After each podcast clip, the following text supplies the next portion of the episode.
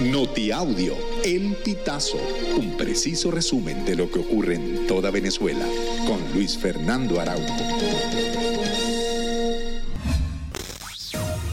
Amigos, bienvenidos a una nueva emisión del Notiaudio El Pitazo. A continuación, las informaciones más destacadas. El secretario de Estado adjunto para asuntos del hemisferio occidental del gobierno de Estados Unidos, Brian Nichols, expresó su preocupación con respecto a las detenciones contra miembros del equipo de la opositora venezolana María Corina Machado. El embajador recordó que los acuerdos de Barbados establecen tolerancia y coexistencia política, así como una igualdad de condiciones para todos los partidos políticos.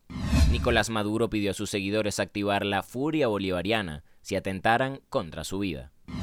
Y si algún día las fascistas y los fascistas me hicieran algún daño, algún atentado, dejo en manos de ustedes hacer lo que tengan que hacer para reponer la justicia y la paz en Venezuela.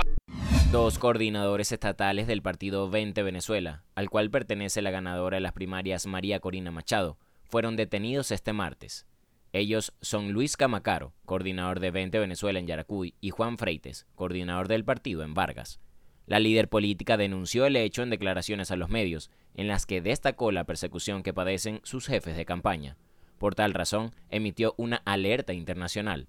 La candidata relató que ambos dirigentes de 20 fueron interceptados y detenidos y que hasta el momento se desconoce su paradero.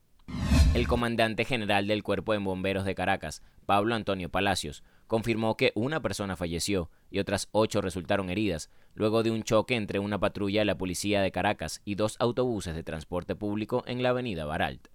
De acuerdo con la información de los usuarios, el accidente se registró aproximadamente a las 6 de la mañana a la altura de la esquina Muñoz, lo que ocasionó un fuerte retraso en el tránsito vehicular.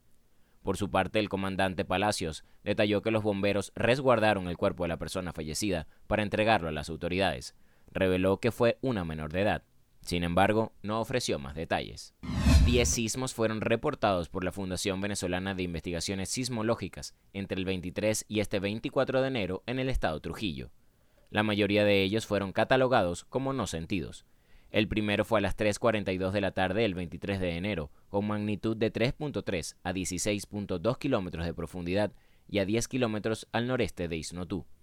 El último reportado por Fumbisis fue a las 6 y 41 de la mañana en Isnotú con magnitud de 2.5 y a 18.8 kilómetros de profundidad. Amigos, hasta acá llegamos con esta emisión del Notiaudio El Pitazo. Narró para ustedes Luis Fernando Araujo.